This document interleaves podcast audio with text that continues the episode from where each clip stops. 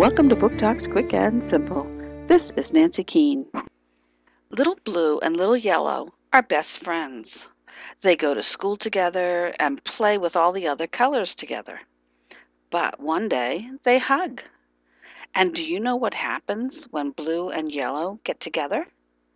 They turn green. So now the friends are both green and they have a great day playing and chasing the other colors.